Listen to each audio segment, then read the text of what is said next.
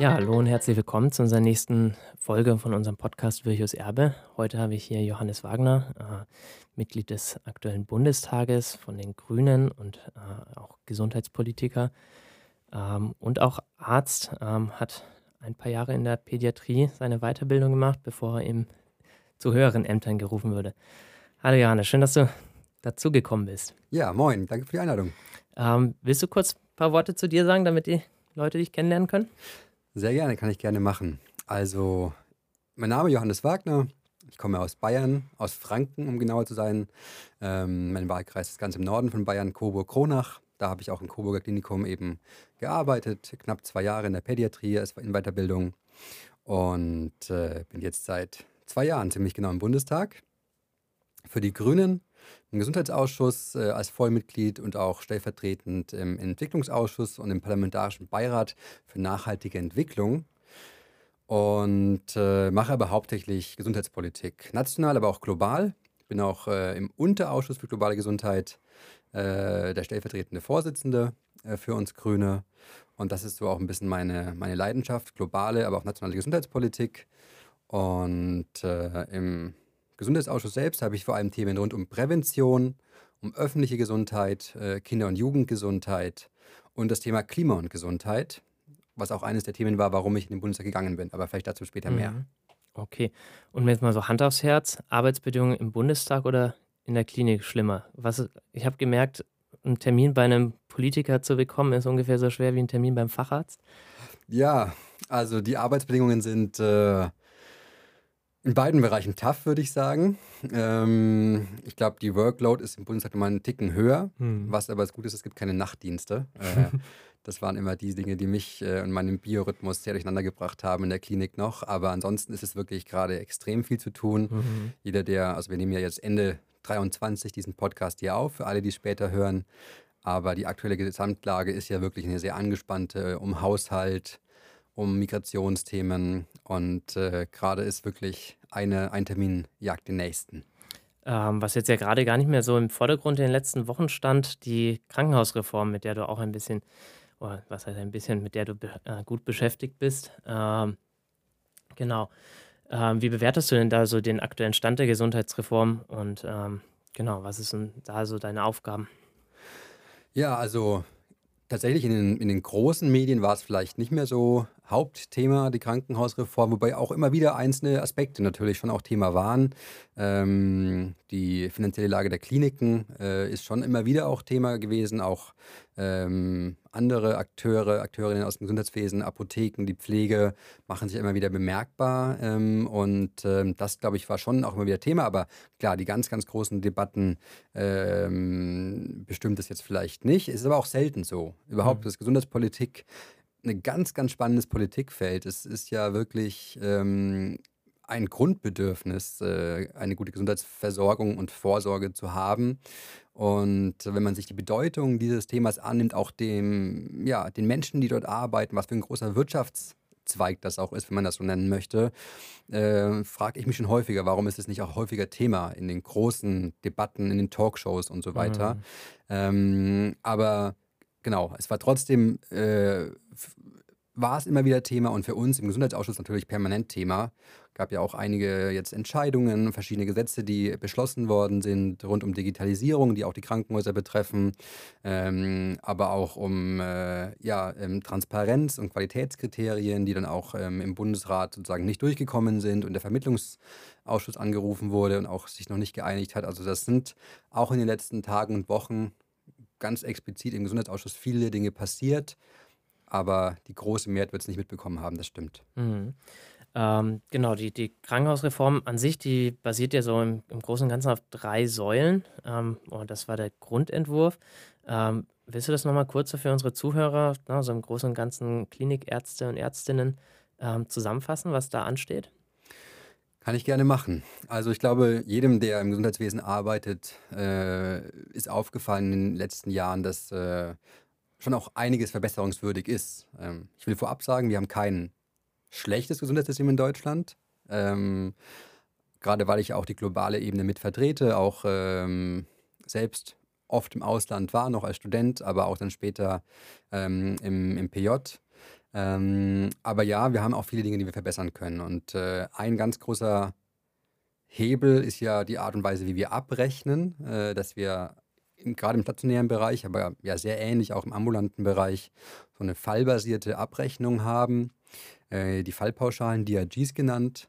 Und das nur anhand derer sozusagen aktuell äh, vergütet wird. Und äh, das zu einer Leistungserhöhung geführt hat ähm, und äh, ja, einem man kann schon sagen, einer Ökonomisierung des ganzen mhm. äh, Gesundheitssystems. Und da ist eben ein, und das ist, würde ich sagen, der Haupt, der größte Punkt dieser Krankenhausreform, da eine andere Art von äh, Vergütung und ähm, Planung sozusagen sicherzustellen. Gleichzeitig ähm, mit dem Wunsch, ähm, die Krankenhausplanung anzugehen. Das ist ja auch ein Thema, was die Länder eigentlich hoheitsrechtlich haben aber wo der, der Bund ähm, doch Einfluss nehmen kann, siehe jetzt eben Transparenzgesetz. Mhm. Ähm, und ähm, das waren, glaube ich, das sind die, die beiden ganz großen Säulen mit einer ganzen Menge von kleineren Aspekten noch. Ähm, Sektorgrenzen, also ambulant stationär, Hybrid-DRGs ähm, und generell das Thema Prävention. Aber ich würde sagen, die Hauptpunkte sind, äh, in die Krankenhausplanung, in die Strukturplanung zu gehen und das Vergütungssystem zu verändern. Ja, mit den äh, äh, Vorhaltepauschalen ist ja so ein bisschen die Hoffnung, dass man so quasi den finanziellen Druck von den einzelnen Fällen wegnimmt, dass da aber auch im Endeffekt mehr staatliche Planung stattfindet und so quasi zugewiesen wird, so grob, welche Fallzahlen denn so Behandlungsziele im ganzen laufenden Jahr sind.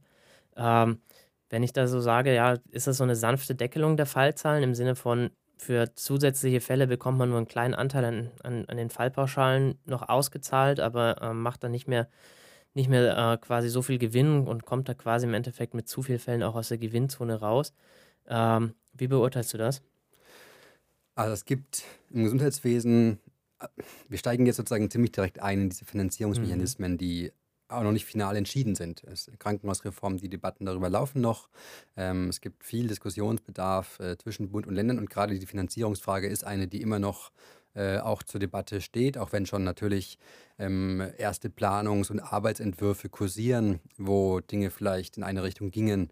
Ob das alles so bleibt, werden wir jetzt dann erst wissen, wenn der finale Referentenentwurf uns im Parlament vorliegt. Aktuell ist es ja noch sehr auf äh, Ministerebene, der natürlich bei den Verhandlungen die Länder, aber auch die, die Fraktionen schon beteiligt. Ähm, aber alles ist noch nicht ganz final entschieden. Ähm, wir haben es aktuell ja so, es gibt ja auch aktuell äh, die, die äh, Situation, dass wir, ähm, ich glaube, Fach, das Fachwort ist, glaube ich, äh, Degressionsabschlag sozusagen. Wenn, wenn ähm, zu viele Fälle gemacht werden, wird auch nicht mehr jeder Fall voll vergütet. Wenn man sagt, mhm. ja, wie in der freien Wirtschaft, dass ähm, die, die fixen, der Anteil der fixen Kosten geringer wird für jeden Fall und deswegen dann der Einzelfall billiger wird. Also man ist da sehr in der betriebswirtschaftlichen Denke drin, äh, wo es dann auch um Grenzkosten geht und so weiter und so fort.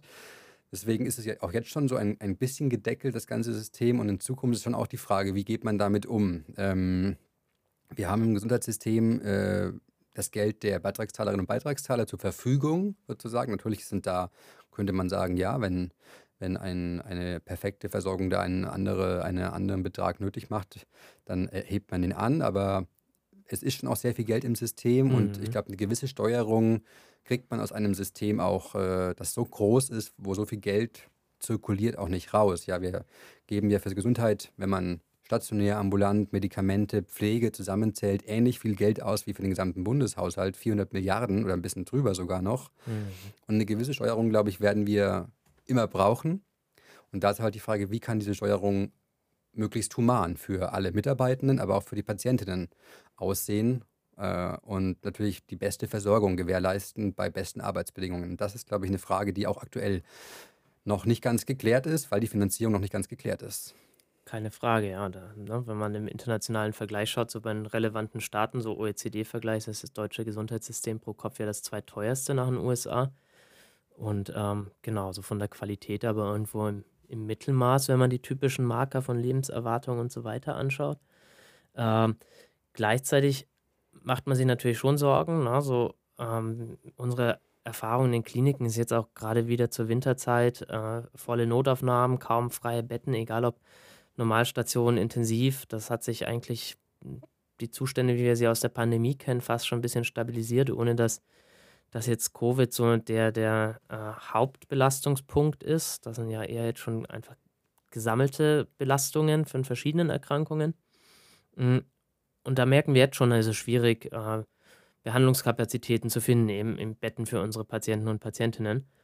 Ähm, ja, jetzt wird weiter quasi äh, betriebswirtschaftliche Konzepte angewandt, um, um ja, Krankenhausbelegungen zu steuern.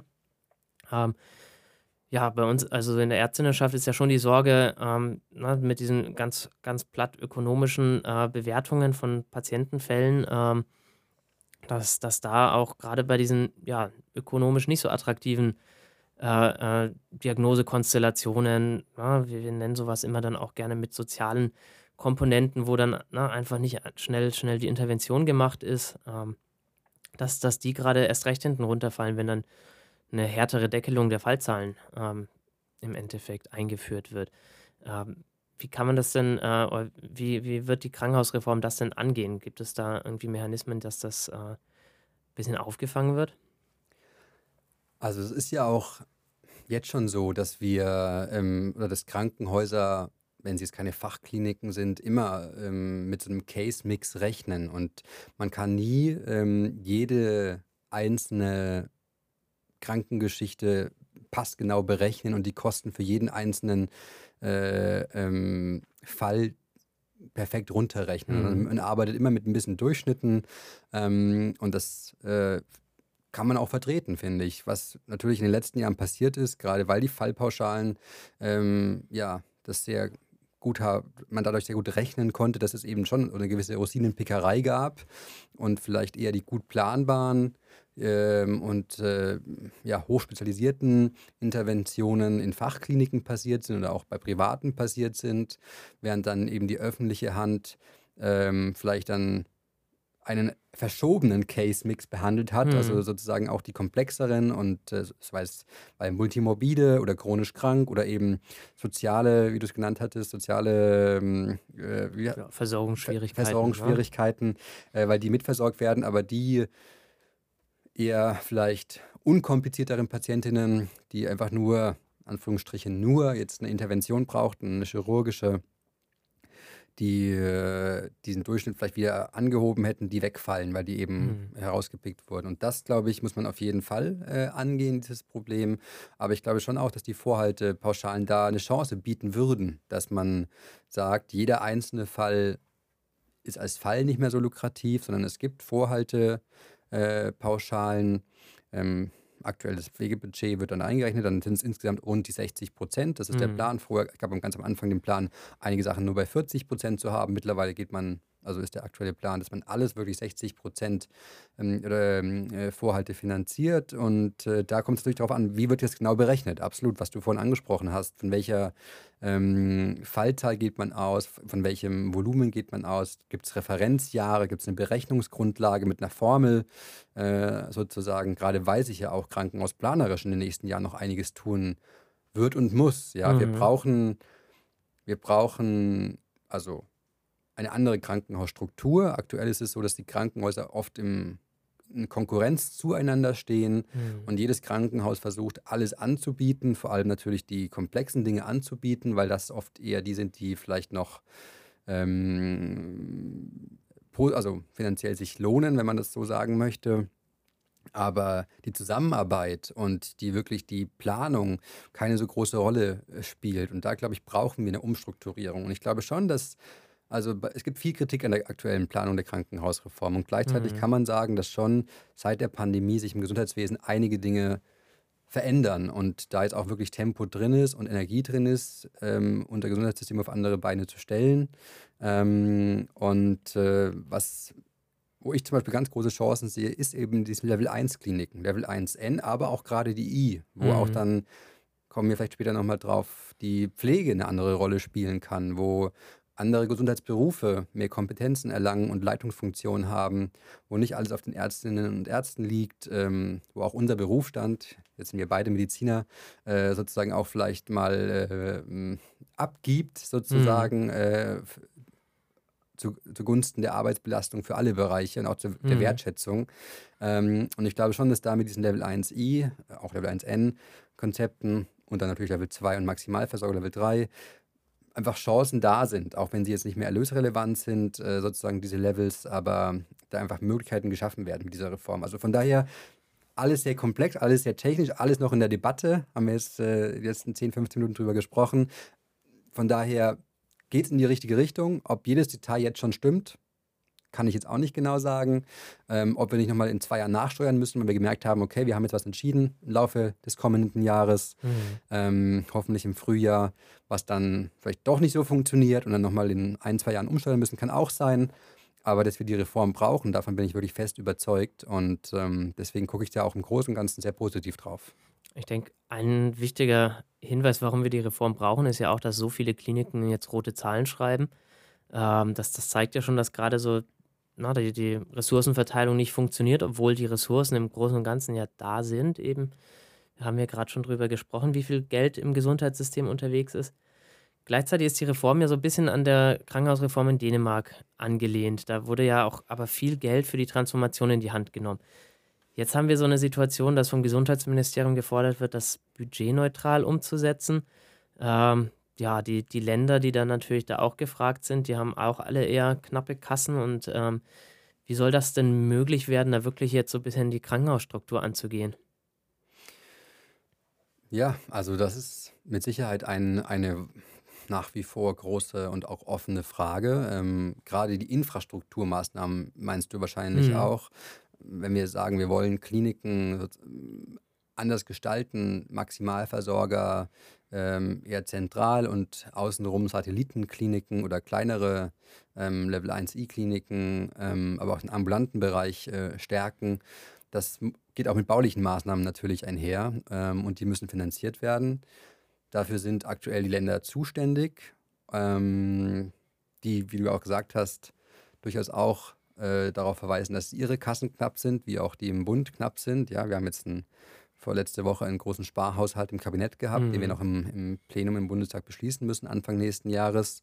Das wird nicht leicht, aber ich glaube, wir müssen da gucken, dass wir ähm, Mittel mobilisieren. Und ob es jetzt so viel Mittel, maximal hochgerechnet von Dänemark, glaube ich, auf Deutschland knapp 100 Milliarden wäre mhm. sozusagen die Hochrechnung, wenn man, ich glaube, die haben ja ein Zehntel knapp der Bevölkerung wie wir und mhm. äh, haben irgendwie 10 Milliarden ausgegeben. Ähm, ob das jetzt eins zu eins so äh, hochzurechnen wäre, weiß ich nicht, weil wir schon eine sehr, sehr große Kliniklandschaft haben. Also mhm. vielleicht lesen sich da auch, ähm, also wir haben das klingt mir so ein bisschen doof, weil ich, du hast ja auch gerade vorher in einem Vorgespräch auch die aktuelle Situation geschildert, von, von ähm, einer Überversorgung zu sprechen oder Überkapazitäten zu sprechen, wenn eigentlich aktuell die Mitarbeitenden wieder an der Belastungsgrenze arbeiten. Aber wenn man sich das systemisch anguckt, wenn man wirklich auf die Gesamtstruktur anguckt, dann müssen wir sagen, dass wir eine, eine ja, Überkapazitäten haben sozusagen und äh, da kann man vielleicht auch dann man gut plant, anders planen und nicht äh, jede Klinik neu bauen, mhm. sondern bestehende Struktur schon so, Strukturen dann so nutzen, dass es auf jeden Fall günstiger wird und nicht diese 100 Milliarden bräuchte. Ähm, Ob es wirklich budgetneutral hingeht, das äh, ja, habe ich auch ein bisschen meine Zweifel, gerade weil wir ja mhm. auch, ich bin ja auch, habe ja vorhin angesprochen, auch für, für Klima und Gesundheit zuständig und auch dieses Thema Green Hospitals, Nachhaltigkeit im Gesundheitswesen bedarf oft einer anderen Isolierung, einer anderen Krankenhausküche, einer mhm. anderen Verpflegung, aber auch äh, andere Heizungen in den Krankenhäusern.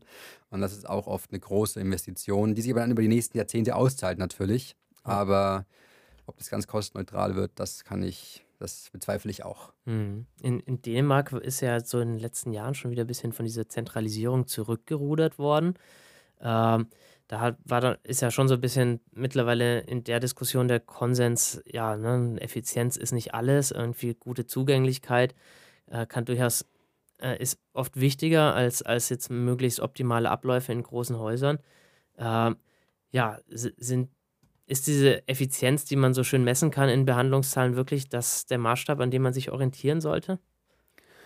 Also ich glaube, was in dieser Krankenhaus, da wurde schon bei dieser Krankenhausreform auch von diesem Expertinnenrat, ähm, an dem es auch Kritik gab, aber der durchaus auch der erste Aufschlag äh, sehr diskussionswürdig war oder sehr, ja, also einfach sehr spannend war Ähm, äh, der hat das schon auch mit, mit, mit betrachtet. Und deswegen gibt es ja auch gerade diese Level 1 äh, N- und I-Krankenhäuser, um genau den Fehler nicht zu begehen wie Dänemark. Du hast recht, die hatten ja diese starke Zentralisierung und bauen jetzt teilweise auch äh, wohnortnah sozusagen in kleineren Mittelzentren oder sogar hm. kleineren Städten auch solche Versorgungszentren auf, aber keine Krankenhäuser. Mhm. Ähm, also sie bauen da wirklich auch sehr nah an dem Level 1i-Haus gedachten äh, Strukturen auf, wo man vielleicht ein paar Betten hat, wo man mal übernachten kann und wo dann eventuell Belegärztinnen, die dort eh niedergelassen sind in der Nähe oder an, an dem Standort selbst oder auch Pflegekräfte mal ja was IV also intravenös verabreichen können, mhm. mal eine Nacht überwachen können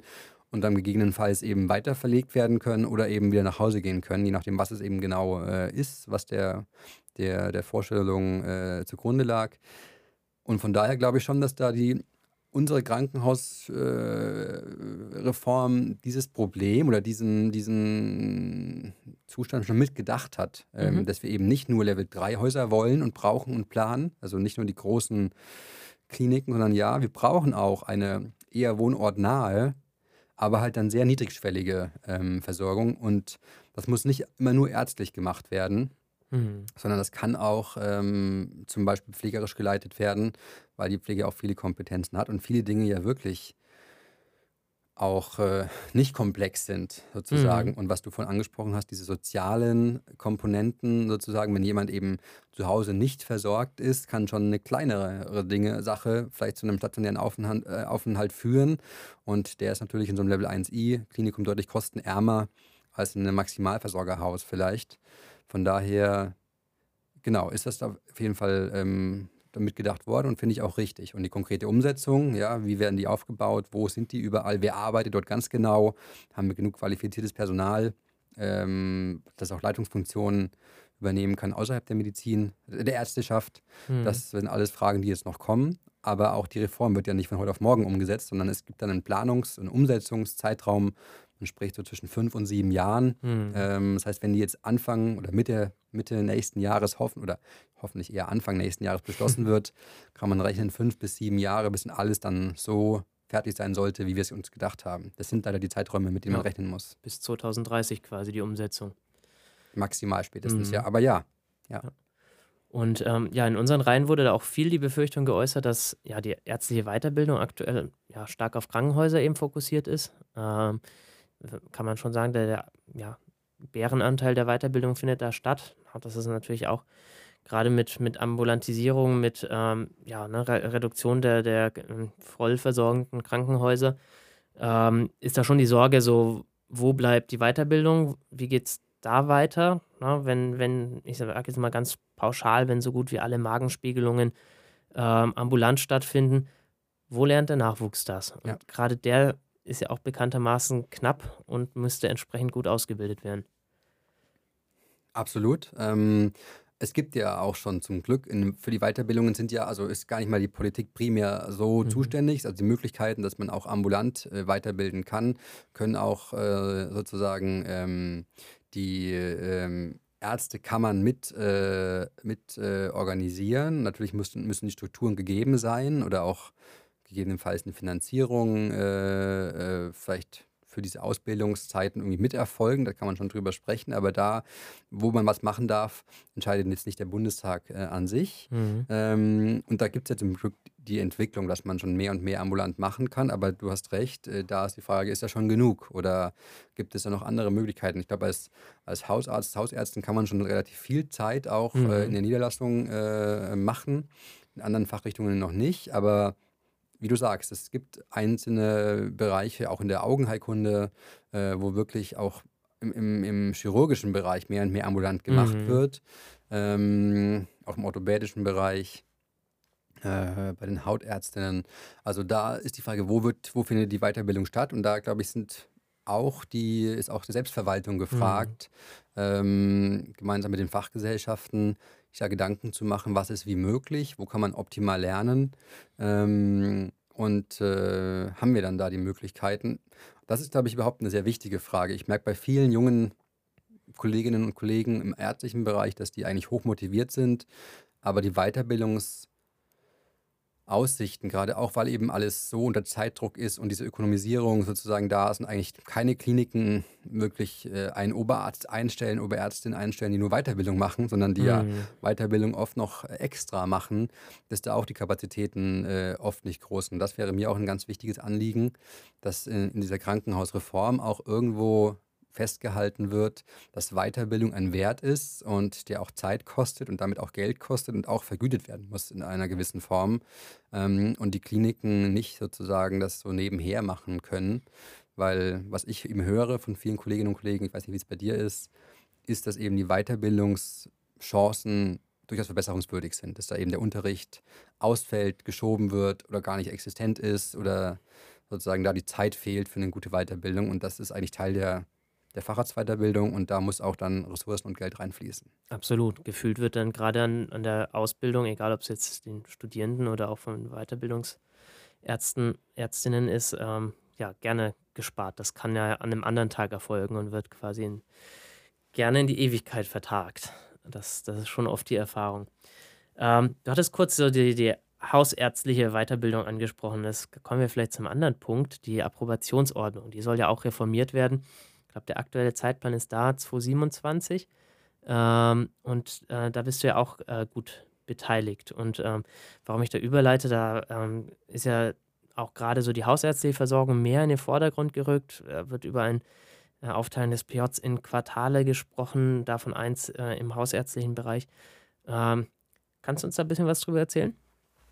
Also die Approbationsordnung soll sogar noch nächstes Jahr ähm, auch Mhm. äh, verabschiedet werden. Es gibt ja schon seit längerem verschiedene Entwürfe, die dort zirkulieren und äh, eigentlich hieß es ja mal äh, Masterstudium, ich glaube, oder Masterplan 2020. Also Mhm. auch da war schon deutlich, wann es eigentlich zum Abschluss hätte kommen sollen, nämlich äh, eigentlich vor der Pandemie oder zu Beginn der Pandemie. Ähm, und das ist ein, ein, ja, ein, ein Vorhaben, was politisch sozusagen das Ministerium mit den Ländern einigt, wo der Bundestag selbst gar nicht beteiligt ist, sondern es ist mhm. praktisch eine, eine Verordnung, die der, der, das, das BMG, also Lauterbach, mit den Ländern ähm, einigen muss, äh, damit sie in Kraft tritt, weil eben die Länder müssen eben zustimmen, weil sie also zuständig sind für, mhm. für Bildung und deswegen auch für die Hochschulen und die Unis und eben auch für das äh, Medizinstudium. Ähm, und da hakt es gerade so ein bisschen daran, äh, wie wird, wer, wer bezahlt was, weil eben geplant ist in diesem Masterplan 2020, dass sich die Ausbildung, gerade die praktische Ausbildung, verändern soll, dass es praxisnaher werden soll, dass auch Kleingruppenarbeit ähm, verstärkt werden soll und äh, dass äh, auch äh, ja, da eine bessere Betreuung ähm, äh, gerade in den klinischen Abschnitten gewährleistet werden soll. Und das kostet natürlich auch Geld. Mhm. Ähm, und deswegen ist da gerade ein bisschen die Debatte darüber, wie geht man damit um.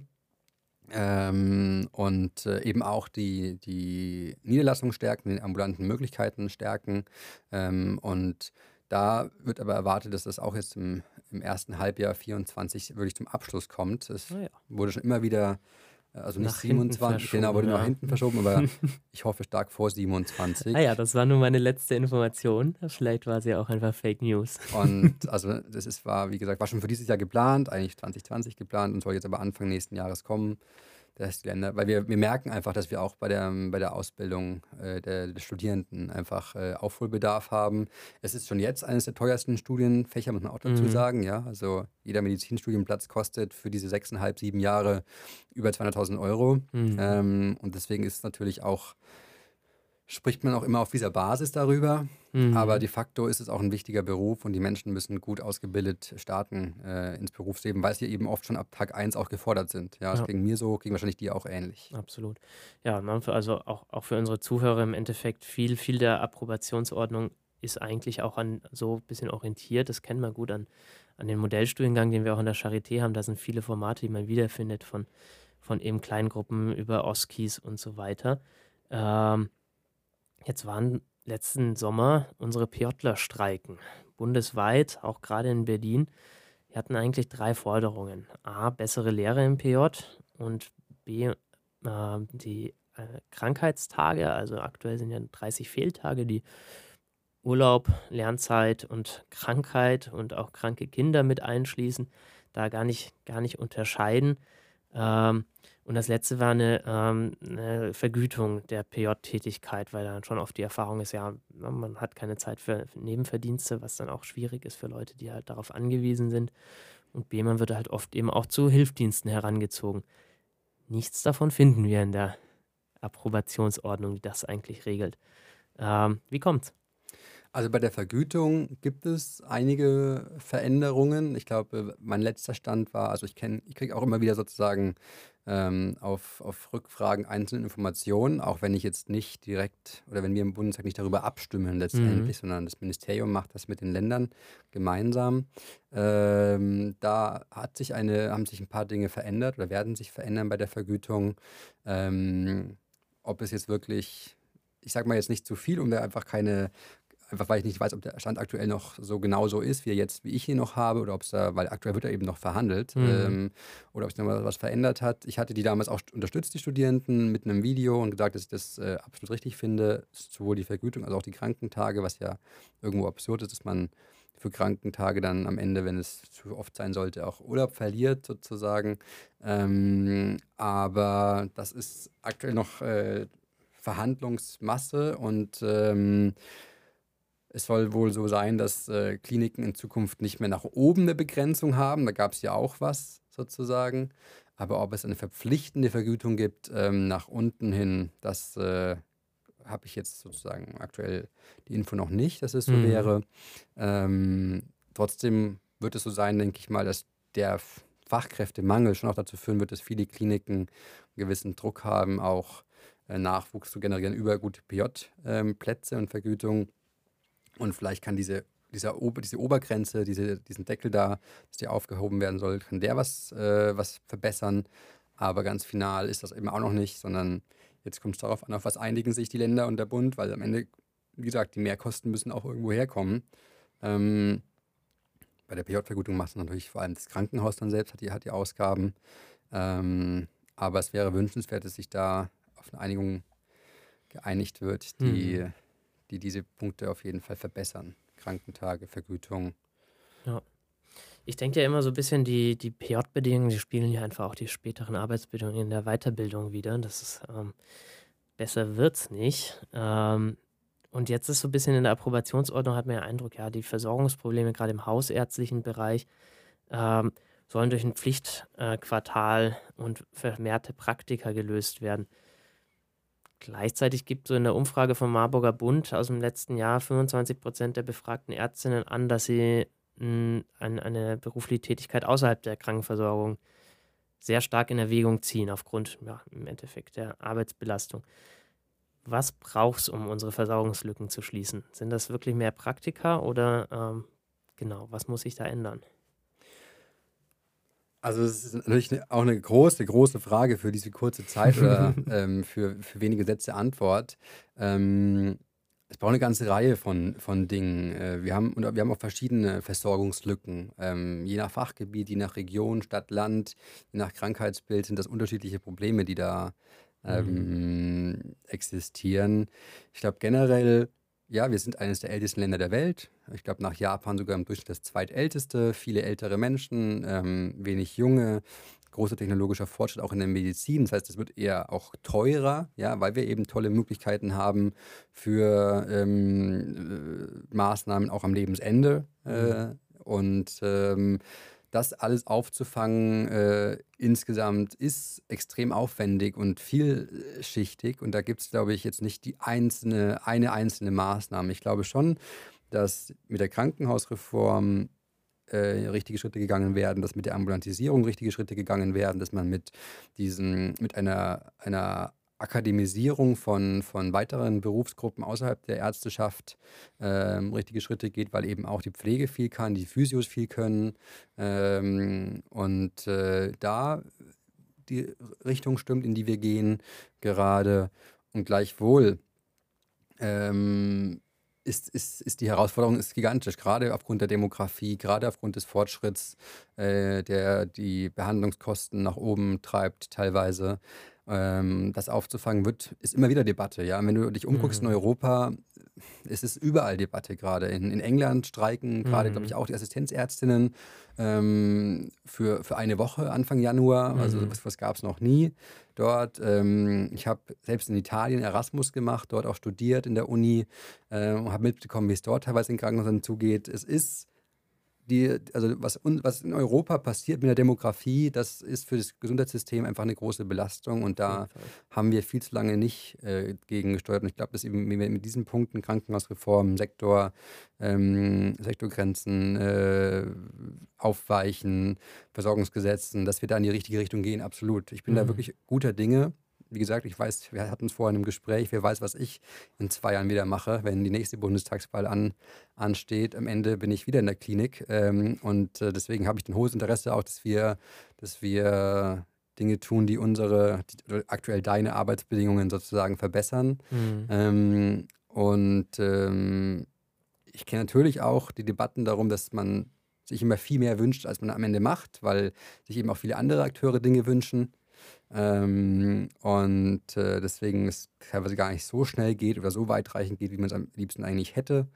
Äh, aber trotzdem glaube ich, dass wir da gerade im Gesundheitsbereich in dieser Koalition schon die richtigen Schrauben drehen und deswegen auch die Versorgungslücken da, wo sie sind, hoffentlich bestmöglich schließen. Mhm. Und ähm, ja. Meckern ist immer einfacher als machen. Hm?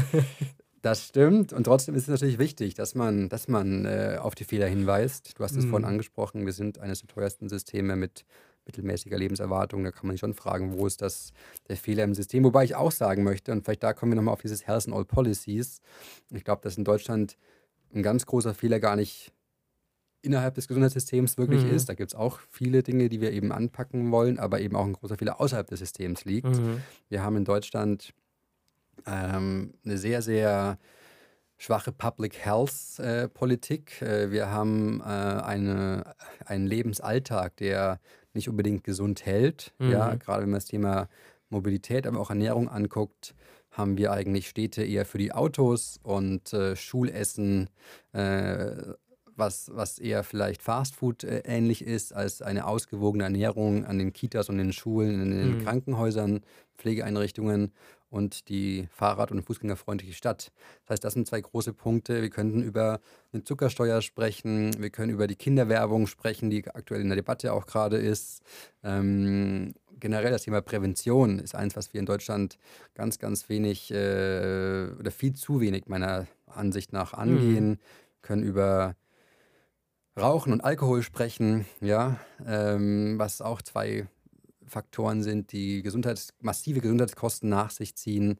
Ähm, und von daher haben wir, glaube ich, an Deutschland auch ein Gesundheitssystem, was sich verbessern und verändern muss, aber wir haben auch außerhalb des Gesundheitssystems ganz, ganz viele Punkte, die sich verbessern und verändern müssen.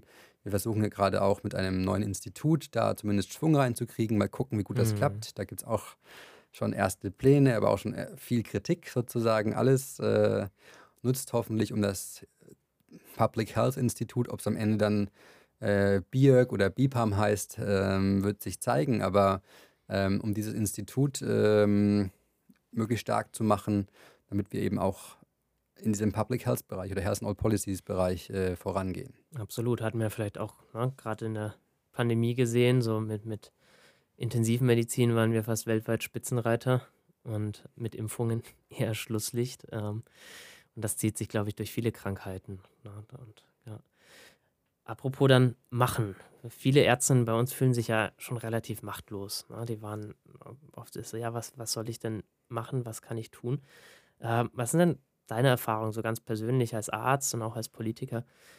Was, was würdest du so unseren Zuhörern sagen? Was, wie kann man wirklich einen positiven Einfluss haben? Wo kann man wirkungsvoll sich irgendwo einsetzen, was, was erreichen?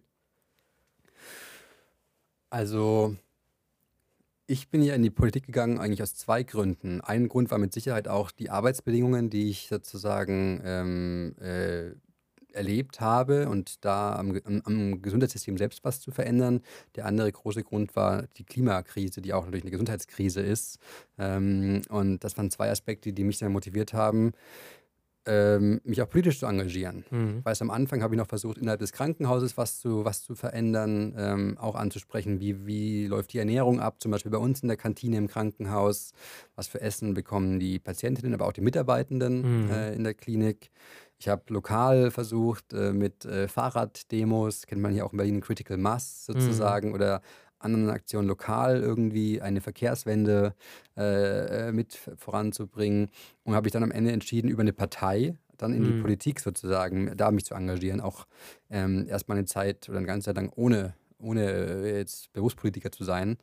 Ähm, und ich glaube schon, dass, dass man sich auf ganz verschiedenen Ebenen politisch engagieren kann. In der Lokalpolitik, in der Landes- und Bundespolitik, aber auch in Vereinen, äh, in, der, in der Selbstverwaltung, ja, also in mhm. der eigenen Berufsvertretung ist auch total viel möglich. Äh, und da merkt man auch, dass viele Dinge sich verändern, wenn da eben jemand äh, in irgendeiner Entscheidungsposition sitzt, die, die oder der, der mitzieht und auch diesen Veränderungswunsch hat.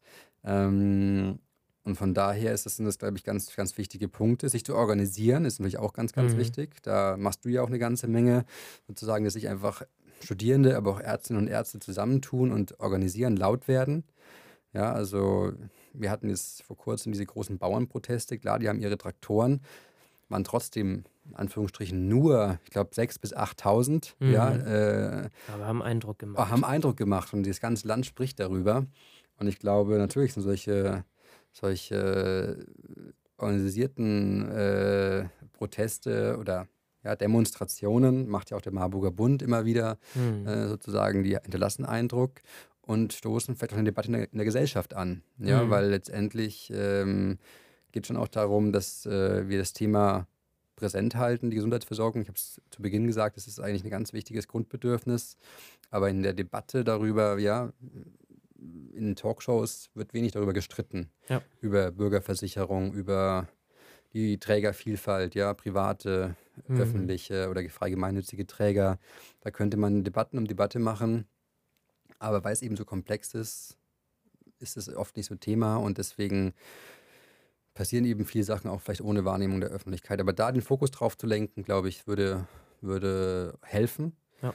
Und ähm, ich bin nach wie vor ja großer Health for Future Fan. Es wird eher für die Jüngeren was, wobei es gibt auch viele ältere mhm. ärztliche KollegInnen und auch aus der Pflege, Psychologinnen, die sich bei Health for Future, Psychologists for Future sozusagen engagieren, da diesen Thema, das Thema gerade Klima und Gesundheit groß machen und sonst auch im Konkreteren ähm, bei den Berufsvertretungen äh, engagieren. Äh, da gibt es ja auch einige verschiedene. Hm. Äh, das ist immer sinnvoll. Ja, alles klar. Na gut, bleibt noch viel zu tun. Vielen Dank für das Gespräch. Ähm, genau, wir werden voneinander hören und ähm, genau. Ja, super, vielen Dank. Danke für die Einladung. Ciao.